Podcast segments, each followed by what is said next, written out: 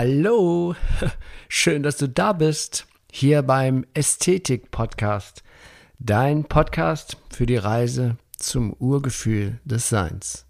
Mein Name ist Achim Ludwig und ich freue mich riesig, dass wir hier in den kommenden Folgen gemeinsam dieses spannende Thema Ästhetik immer, immer mehr erfahren und entdecken. Und so auf diese Weise das Urgefühl des menschlichen Seins Schritt für Schritt wiederfinden. Ja, und ich begrüße dich auf das Allerherzlichste zur 124. Folge, die wahre, frohe Botschaft. Und was für ein schöner Zufall, gerade zum dritten Advent, die 124. Folge, denn der 24. ist ja die Nacht des heiligen Abends, also der heilige, die heilige Nacht oder wie auch immer. Ja, und das ist natürlich auch die Sache, wo halt diese, wo diese Energie von Jesus auf diese Welt gekommen ist, der Geschichte nach. Ob die Geschichte wahr ist oder nicht, spielt überhaupt gar keine Rolle.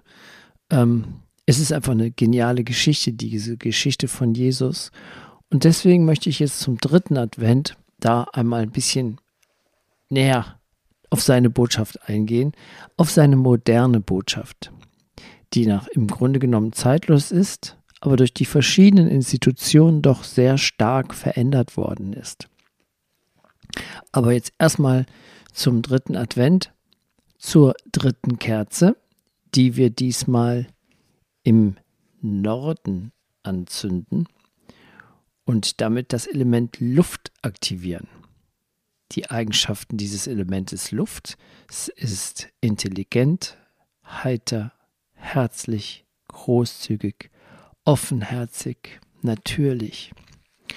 Und wie wir es letzte Mal ja schon, wie ich es schon letzte Mal sagte, beginnen wir mit dem Anzünden des Adventskranzes im Westen mit dem Element Erde. Dann folgt das Element Wasser im Süden und jetzt sind wir beim Element Luft im Norden. Wenn, wie man merkt, wird es immer feinstofflicher, immer zarter. Die Erde ist fest, das Wasser ist schon nicht mehr so leicht zu greifen. Dann kommt die Luft, die noch fluffiger ist. Und ganz zum Schluss, am vierten Advent, da wird dann das im, da wird dann im Osten das Element Feuer aktiviert. Aber das ist ja erst beim nächsten Mal so. ja, und wieder zu den Good News erstmal hier zu Beginn dieser Folge. Für mich sind das sozusagen drei Good News. Ähm, das eine ist etwas, was mir persönlich sehr am Herzen liegt. Äh, das ist diese, dass wir uns wirklich retten können auf dieser Erde, diese Erde und die Menschheit, wenn wir endlich mal aufhören, die Tiere zu quälen und äh, tierische Produkte zu uns zu nehmen, dann, wenn das mal, wenn das richtig weltweite Bewegung wird, dann können wir dieses ganze Thema mit dem CO2 nämlich komplett abhaken, weil das ist einer der größten CO2-Verursacher, diese Fleischproduktion und diese Milchproduktion und was alles damit zusammenhängt. Und ich habe jetzt einfach mal gegoogelt, so nach dem Motto, einmal, wie ist das denn eigentlich jetzt? Ich, nachdem ich merkte, dass beim Aldi jetzt zum Beispiel, ich kaufe immer entweder in meinem Bioladen ein und selten auch in anderen Geschäften, aber Aldi gehört irgendwie auch dazu, weil ich finde, das ist ein cooles Unternehmen. Und da ist eine ganze Wände voll mit veganen Produkten und veganen Milchsorten und äh, es hat mich echt begeistert. Das zeigt ja, dass der Konsument sein Verhalten verändert hat und, ähm, und selbst solche Läden wie Aldi ähm, darauf reagieren. Also ist ein super gutes Zeichen und das freut mich mega gut. Und jetzt habe ich mal geguckt, was gibt es denn da für wissenschaftliche Daten dazu? Und da gibt es Daten, ähm, die von einer Institution, also von Wissenschaftlern zusammengefügt wurden, die das, die verkauften pflanzlichen Lebensmittel aus Produktkategorien pflanzliches Fleisch, Fisch, Milch, Käse und so weiter äh, beinhalten. Und dabei wurden Umsätze ab Herbst 2018 mit Umsätzen bis Herbst 2020 verglichen und dargestellt. Und das ist halt eben, das ist halt eine Studie, die, da geht es mehr um Markt und Verkaufspraktisch und Wirtschaftlichkeit. Und die haben das, ähm, den Verkaufswert gemessen.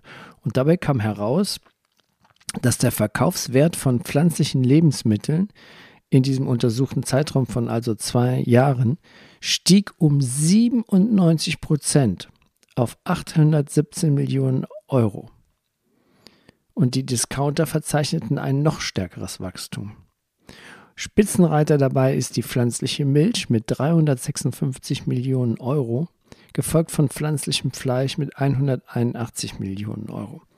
Das ist ja eine mega gute Botschaft. Das freut mich für die Tiere, aber es freut mich natürlich auch für unseren Planeten.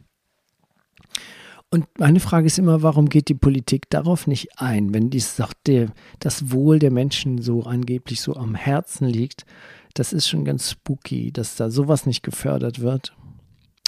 Ähm, aber es ist ja egal, wir wollen ja jetzt hier nicht meckern. Das andere ist, ähm, ist, die andere gute Botschaft ist, es gibt die Pharmaindustrie, also so, da muss ich mal sagen, die Pharmaindustrie hat etwas entwickelt. Das sind so Mini-Organe, ähm, kann man sagen, also über pharmisch-technische, chemische Produktion irgendwie oder Verfahren, die mini kleine Organe nachbilden mit ähnlichen Eigenschaften. Und die Wissenschaftler gehen davon aus, dass die Tierversuche dann für die pharmazeutische Forschung bald der Vergangenheit, sehr schnell der Vergangenheit angehören wird. Nochmal eine geile Sache, was die Tiere betrifft. Und dann kommt es auch gerade aus der Pharmaindustrie, die ja gerade die Tierversuche so gefördert hat, kommt die, die Rettung. Da muss ich immer an Goethe denken, an ähm, den Mephisto in Goethes Faust. So bin ich Teil von jener Kraft, die stets das Böse will und stets das Gute schafft. Pharmaindustrie hat was entwickelt, was Tierversuche wahrscheinlich auf Null ersetzen wird. Und das ist auch sehr, sehr geil.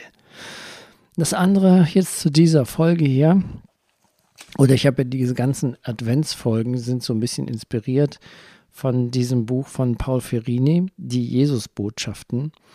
Und da hat Paul Ferrini ja Jesus gechannelt.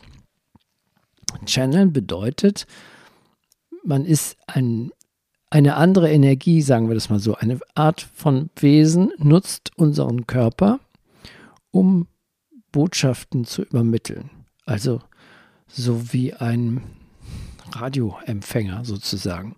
So ist bisher diese Theorie des Channels erklärt. Ich kenne es nur so, dass ich durch Zufall relativ viele Bücher habe, die gechannelt wurden. Und äh, man kennt das ja auch aus der theosophischen Bewegung. Überall gibt es diese Medien, aber bisher konnte man es wissenschaftlich nicht nachweisen. Und das Tolle ist, es gibt jetzt einen Professor, Professor Dr. Oliver, ja, ich, ich, ich, ich werde es vielleicht nachher noch, ähm, ist egal, kannst du googeln, wenn du willst, ähm, Jenseitsforschung, Professor Dr. Oliver, ich kann mir den Namen so schlecht merken. Ich bin auch wirklich nicht gut vorbereitet. Aber ich wusste nicht, dass ich jetzt über den Oliver was erzähle. Na egal. Das ist Wissenschaftler, der ist Informatiker. Und der hat durch einen Zufall, hat der mit einem verstorbenen Kind kommuniziert. Ähm, beziehungsweise es gab da eine Form von Kommunikation und er war so beeindruckt davon, dass er das als Wissenschaftlicher, als Wissenschaftler mal richtig untersucht wurde, er hat. Und es ging ihm dabei dieses Channel. Was passiert denn da als Wissenschaftler? Sind ja neugierig ohne Ende, vor allem wenn man selber so eine Erfahrung macht. Ähm, und dabei hat er dann, hat man dann richtige, diese Hirnforschung, die Messmethoden werden ja auch immer feiner. Und so hat er ähm, mal solche Medien, ein Medium, so nennen sich diese Menschen, die die Fähigkeit haben, gechannelte Botschaften weiterzugeben, hat er so ein Medium untersucht, wissenschaftlich, mit das Gehirn mal untersucht und hat dabei festgestellt, dass in diesem Prozess des Channelings ist dieses Gehirn von diesem Medium in einem, Bere in einem Bereich der Theta-Wellen. Also unser Gehirn hat verschiedene Schwingungen, Und in so einem Wachbewusstsein nennt man das ist die Beta-Phase. Dann gibt es Alpha-Zustände im Gehirn, das ist die Schwingung niedriger. Das ist zum Beispiel, wenn wir was sehr konzentriert tun oder in Meditation. Eine noch tiefere Phase des, der Gehirnschwingungen nennt man dann die Theta-Phase. Dazwischen ist die Delta-Phase. Und Theta ist schon eigentlich bewusstlos. Und diese Theta-Phase ist traumloser Tiefschlaf. Das heißt, in diesem Zustand kann man nichts bewusst machen. Man kann also nichts manipulieren, man kann sich auch nichts ausdenken. Und diese Medien, die untersucht wurden, sind in dem Moment, wo sie diese Botschaften empfangen, ist die Gehirnschwingung in dieser Theta-Phase, also diese Delta-Phase, Entschuldigung. Also so tief, dass der Mensch gar nicht denken kann. Es ist wie in der absoluten traumlosen Tiefschlaf. Aber während des Channelings ist das Sprachzentrum hyperaktiv im Gehirn. Das heißt, die Wissenschaftler haben festgestellt, dass das Gehirn tatsächlich von einer anderen Energie benutzt wird. Dieses physische Gehirn dieses Mediums wird in einem fast bewusstlosen Zustand verwendet von einer nicht definierten Kraft und das Sprachsystem ist aktiv. Das ist Wahnsinn. Das heißt also, es gibt den Beweis, den wissenschaftlichen Nachweis, dass Channeling vollkommen möglich ist. Das ist sehr beeindruckend und, und, und äh, zufälligerweise habe ich diese Botschaft letzte Woche erst bekommen. Gerade zu der Zeit, wo ich hier mit diesem Buch in meinem Podcast, mit diesem gechannelten Buch von Paul Ferrini arbeite, sozusagen, also die Jesus-Botschaften. Und ähm, ich bin auch durch Zufall zu, durch dieses, zu diesem Buch gekommen. Ich weiß noch, wie ich es gekauft hatte. Ich bin durch den, durch den Buchladen meiner Wahl spaziert und sah dann dieses Buch, die Jesus-Botschaften, und nahm das. Ich habe mich gar nicht im Te Klappentext oder Rücken oder von nichts gelesen. Ich habe es einfach aufgeschlagen und habe dann gelesen und wusste genau, das ist eine tiefgründige, wahre Botschaft. Ja, und da möchte ich dich an dieser Erfahrung jetzt mal teilhaben lassen, wo wir den wissenschaftlichen Nachweis jetzt in der Tasche haben, dass Channeling also tatsächlich funktioniert und real ist. Und ähm, da möchte ich jetzt mal die Worte von Jesus vorlesen. Ich lasse jetzt einfach Jesus sprechen durch meine Stimme, obwohl ich im absolut wachbewusst in einer hohen Hirnfrequenz hier sitze aber Paul Verini war ja wahrscheinlich da in dem tiefen Modus, als das gechannelt wurde. Und nun Jesus. Der größte Teil meiner Lehren ist euch richtig übermittelt worden. Doch es gibt einige Irrtümer und Verfälschungen, die korrigiert werden müssen. Meine Lehre ist eine Lehre der Liebe, nicht der Furcht. Die Sprache der Furcht kann in keinem Testament das von mir stammt, angewandt werden.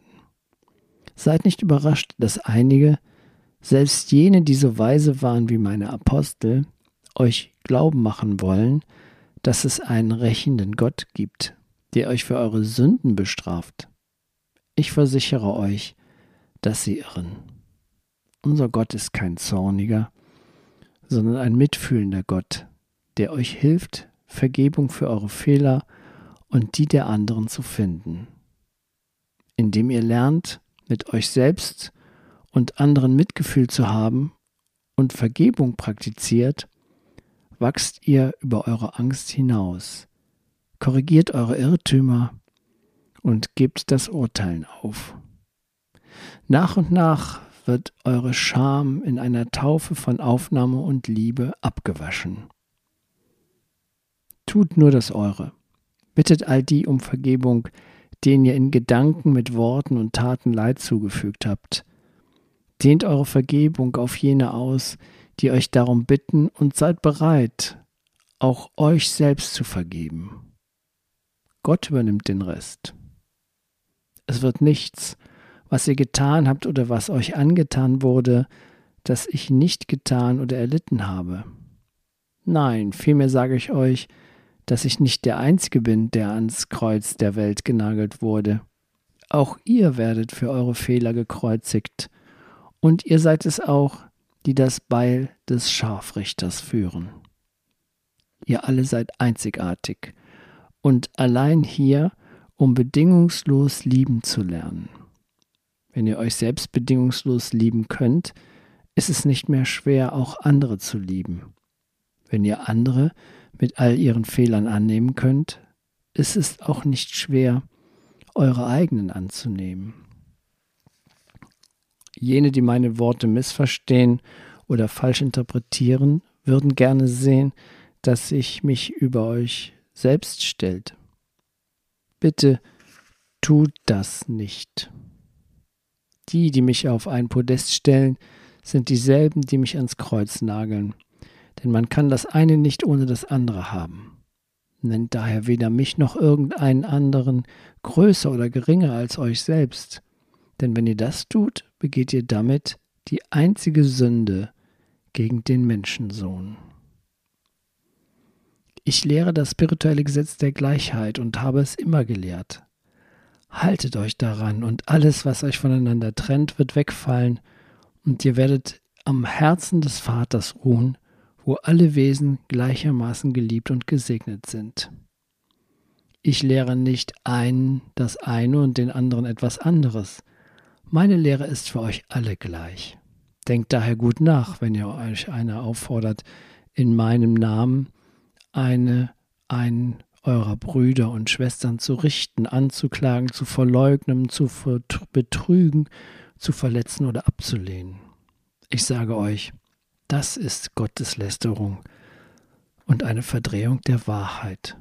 Es kann nur zu Leiden führen. Ich habe euch eins gesagt und sage es noch einmal. In meinem Hause sind alle willkommen, Reiche und Arme, Schwarze und Weiche, Weiße, Heterosexuelle und Homosexuelle, Frauen und Männer, Kinder und Alte, große und kleine, dürre und dicke, gesunde und kranke, die Unversehrten und die Behinderten. Ich habe nicht eine Kirche für diejenigen, die in ihrem Verstand leben und eine andere für die, die in ihrem Herzen wohnen. Meine Kirche ist stets offen für alle, die eintreten wollen. Wer die Tür für einen Bruder oder eine Schwester verschlossen hält, führt in meinem Namen unnütz im Mund, führt meinen Namen unnütz im Mund und verdreht meine Lehre. Wir alle sind die Kinder eines liebenden Gottes. Deswegen seid gewiss, alles, was Gott mir geschenkt hat, wird auch euch gegeben werden, sobald ihr bereit seid, es zu empfangen. Dann wird es keine Rolle mehr spielen, aus wessen Händen ihr die Gabe empfangt, denn alle, die ihm dienen, teilen seine Liebe für euch und dehnen seinen Segen jetzt und für alle Zeit auf euch aus. Jo, das sind Jesus gechannelte Worte. Ich für mich spüre diese tiefe, gründige Wahrheit in diesen Zeilen. Und ich finde, das ist aktueller als, als jemals zuvor, weil in dieser Zeit ist gerade so eine Herausforderung. Die Herausforderung, dass wir nicht urteilen. Es gibt so viele Dinge, die gerade geschehen, wo wir so nah am Urteilen, ich stelle das selber mehr fest, sobald dass ich sofort Position einnehme und sage, das geht nicht und das geht nicht. Es ist völlig überflüssig, etwas zu verurteilen.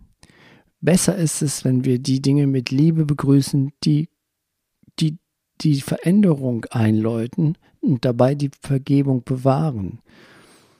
Und ich freue mich eben jetzt im Moment in dieser Zeit am allermeisten darüber, dass wir die Tiere respektieren, dass wir so viele Möglichkeiten haben, uns gesund zu ernähren und dabei auf Milch- und Fleischprodukte völlig verzichten können. Und dass es gerade so eine wunderbare Bewegung ist. In dem Sinne ist es für mich kein Trend, sondern ein Zurückkommen zur Vernunft. Und das würde dann auch das Thema CO2, Klimawandel, wahrscheinlich von alleine erledigen. Ich freue mich sehr, dass mir diese Folge wieder gelungen ist. Beim letzten Mal habe ich ja den Jingle gemutet. Hast du vielleicht gemerkt, wenn du die Folge 123 gehört hast. Ähm, diesmal sind die Jingles wieder dabei. Und ähm, ich danke dir für deine Aufmerksamkeit. Und ich freue mich schon auf das nächste Mal am vierten Advent. Bis dahin, alles Gute und alles Liebe. Dein Achim.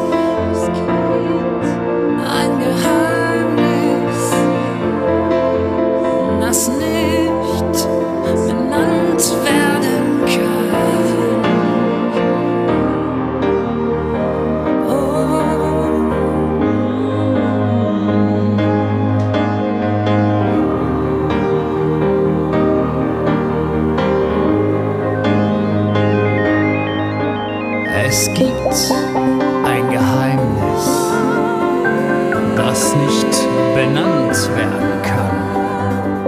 Du siehst